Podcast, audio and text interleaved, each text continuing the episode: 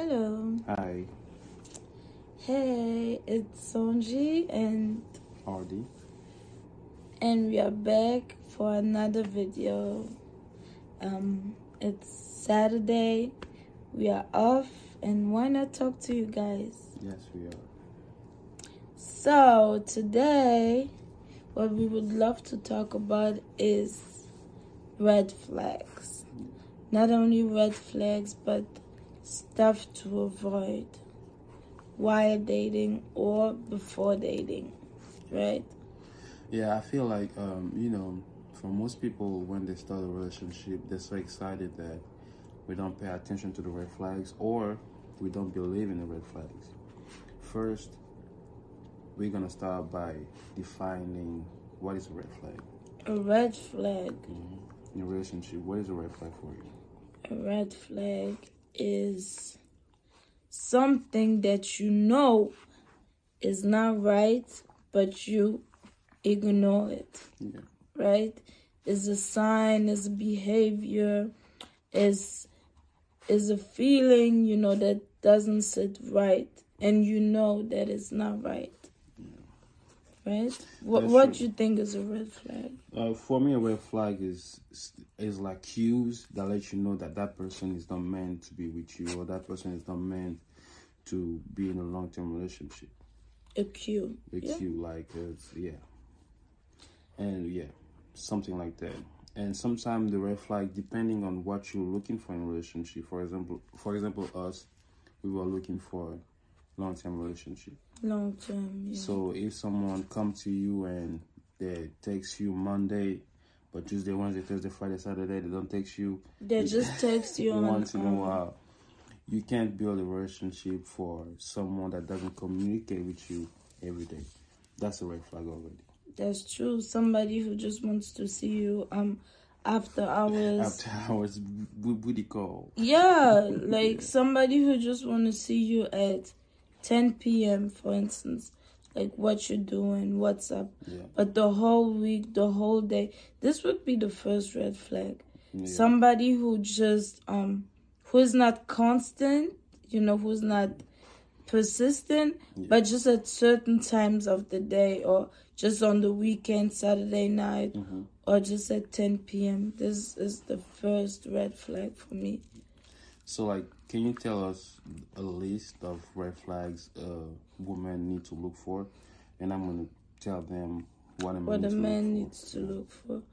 Okay, for the women, the first red flag, as I as I just mentioned, is the time somebody you know checks on you. You understand? This would be the first red flag. The second red flag is the intentions. When somebody doesn't tell you from the beginning on the intentions. If somebody comes with the attitude of just having fun or just Yeah, dating yeah, for now, this should be a second red red flag. Yeah. As human beings, we need to be clear. That's what we owe each other, mm-hmm. right? Yeah. Like, like where are we going? Oh, I just want a friendship with you. Yeah, I just want you to be my girlfriend. yeah, you gotta be clear and honest. Exactly. Yeah, honest. So this honesty and not being sure that this would be a second red flag, especially if you're in your late twenties, late thirties. You have to know, you know, and don't be in a relationship without a title.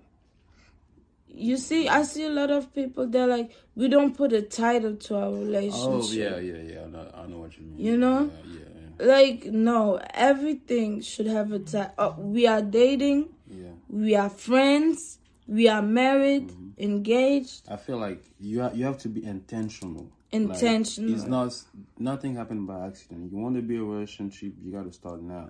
If you want to be a friendship, you got to start knowing. Okay, we want to be Let's just be friends. friends, or you want to be friend with benefit. Let's Let's but be not mix up the things, and then at the end you end up being hurt or played. Exactly. Yeah. And as a woman, you shouldn't, if you question yourself about the status of your relationship, this is a red flag for yourself, right? If you don't know after three, four, five months of dating what the situationship is, what the situation is, this should be a red flag. I, I agree with you. You know, I, I, I, I agree. Yeah. like you shouldn't be when you talk to your friends about your partner. You shouldn't be like, "I'm not sure what we are." You know, it shouldn't be like that.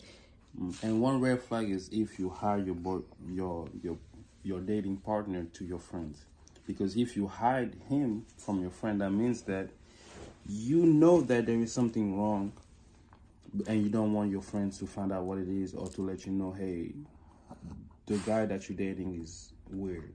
So sometimes when you feel like hiding your partner to your friends or your family, that's a cue for you to let you know that there is something going on and you need to sit down and look what what is it so you won't be surprised. Exactly. You know, your, your mind play tricks, but your mind will tell you, hey, this this is not safe. I'm not gonna expose that to my family or to my friends. So mm-hmm. that's if that's how you feel, you should sit down and reflect on do I really want this relationship? Because at the end of the day, you're not by yourself in this world. You have friends, you have families, you have like parents. parents. So if your partner cannot get along with them, why make you think he's gonna get along with you on long term? That's the stuff that you need to think about. Mm-hmm. Yeah, so you need to know that okay, I, am I comfortable introducing him to my to my friends or to my best friends? True. And if you're not comfortable, one, you have fake friends, or two, you have a fake partner. Fake friend. yeah. Why would you like?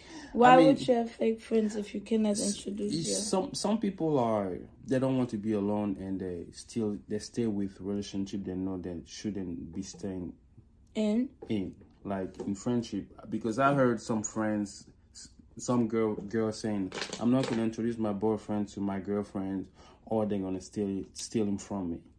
Yeah, stuff like yeah, that. I heard it before. You should be confident. You should be your- confident in, in the relationship that you're building and being honest with you. Yeah, as for me, when when we started dating, like I sent a picture of him to my mother the very first day. Yeah, I Yeah. posted him I on was my young back social. then. I was young, you know. I was young looking, you know. I wasn't fly like that. No, he was always fly. He was always good looking. And by the way, he's drinking apple juice. no, it's champagne. It's It's champagne. apple She's juice. playing with you. She's playing with you. It's champagne, man. So, Don't tell my business, bro. so uh, yeah. Uh, I personally, when we first started dating, I brought him to my church the very first week. Yeah. for- for- Um, my mom knew about him. I got some him. haters at, at the church, man. At the church, I got some haters. He- He's joking. Nah, I'm joking. Uh, they, they were they were friendly with me. Everybody They- was, yeah, you me. know. They- yeah, I was a part of the family. Yeah. Yeah, everybody was nice. My mom was happy. I took a little time with my brothers because, you know, brothers, they're very protective, you know, of their sisters.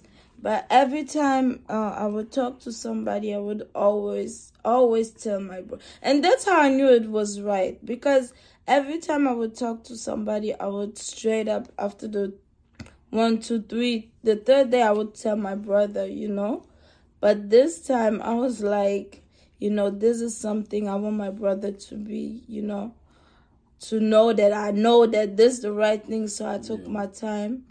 And yeah, everybody embraced him. So if you feel like I cannot bring him to my church, I cannot bring him around my um, circle of friends, I cannot bring him to my parents, this should be a red flag too. Because why? It's eventually your you know your future husband, the father of your children. Why wouldn't you be able? Are you embarrassed? Is he ugly?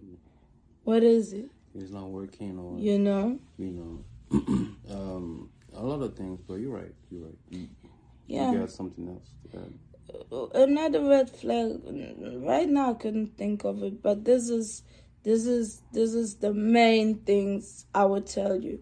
If he texts you at weird hours, you know, if he's not intentional, if he's not clear, you know, if he's confused, if you cannot show him to your f- friends slash families.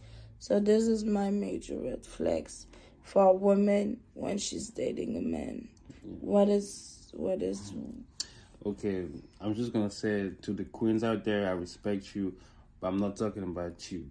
Okay, who I are you like- talking about? I'm talking about the woman that demands stuff without putting in the work. You'll see some women that are gonna tell you, you need to treat me like a queen. You need to take me out. You need to, you need to do this. You need, you need to do that in the beginning of a relationship while she's not bringing anything. And for some women, they think that okay, because I'm a woman, I'm pretty, I deserve this, I deserve that. Okay, you're pretty, but do you want me to consider you because you're pretty, or you want me to consider you because I feel like there is a relationship that we can have? You know, there is pretty. I mean, you can be pretty, but there's prettier than you. So once I, I meet a prettier than you, are you okay that I'm leaving you to go somewhere else? So I would think that for men, when a woman come to you hard and tell you, yeah, you need to you need to do this, you need to do that, I feel like one, she's insecure, or two, she's controlling, and you don't want to to have to be in a relationship with an insecure and controlling woman because so that's a red flag. that's a red flag. That's a red flag. somebody who's insecure. yeah, was was insecure, and because when she's insecure, she's gonna make your life hell. You you you, you can't go out with your friends. Every time you texting, who you texting to, who you talking to, and after a while, you know it's gonna be hard for you to deal with it. Because in the beginning, yeah, you still in love and etc. The first phase, but after a while, it's, it's going it's going to bother you and mm-hmm. she's going to create a problem where there is not. You can be talking to a friend, a female friend from high school. She's going to think that, oh, that's the woman he's, he's, he's talking to now. And she's going to make a big deal. And that will create rift between you and your friends because your friend's going to be like, your girl is crazy. I don't want to be in her presence. And that's going to create a lot of friction between you your friends, your family. Your woman has to learn to be secure. And that's the mistake women do is that a man has to make me secure. No, you got to be secure first when you come in a relationship. Because as a, as a human being, you have to come a whole. A man cannot fix mistakes that you made or mistake that someone else made. True. You got to heal first. Another man cannot heal what, what he didn't create. You know, I know some w- w- women here are, are hurt by men that that, that played with them and all that, but it's not to uh, to the next man to fix it. It's not to the next man to pay for it. So when before you come in a relationship, you gotta know, okay, I'm secure enough. You know, I know what I want, and uh, I'm gonna go for it. Because some women they get hurt, but they're still playing games. And while they're playing games, they want the other person to be serious while she's playing games. Meaning that she can talk to five, six guys, but the guy that, that she's talking to, she doesn't want him to talk to other girls. That's not fair. Like you're playing with yourself at the end of the day. You're not playing with anyone. So when a, a girl come first being demanding, that's a red flag. She gotta be secure. She gotta know what she wants and she has to be in control of her own life. She mm-hmm. cannot expect you to fix anything. Yes, be we, sugar daddy, sugar daddy, and all that. And second of all is uh, the financial situation, and I'm gonna be a little bit specific. You know, I heard some guys saying that if I'm taking her to a date, I'm not paying, or she has to pay, or, or, or it's gonna be 50 50. Mm-hmm. To me, every time I take my girl, even the first time I took her, I paid for it. You know, because I wanted her to be in my presence. So I paid for it. True. And if you're really sincere and intentional, like like we said about relationship, you got to pay forward. You know, if you want to be with her, you pay. You you pay for it because at the end at the end of the day you want you to be in your male position and you want her to be in, in, in a female position meaning that she expects you to be a provider but you expect her to be uh, attentionate you know giving you love taking care of home. You play your role so she can play hers. So don't down, don't downplay your role and then expect her to play her, her role. So when you come you know that okay i'm the man I'm I'm I'm I'm the provider. I'm the one that brings security and uh, trust. That's what I'm gonna do in the beginning. So if she fuck up, That's gonna be on her, not not on you. Don't curse.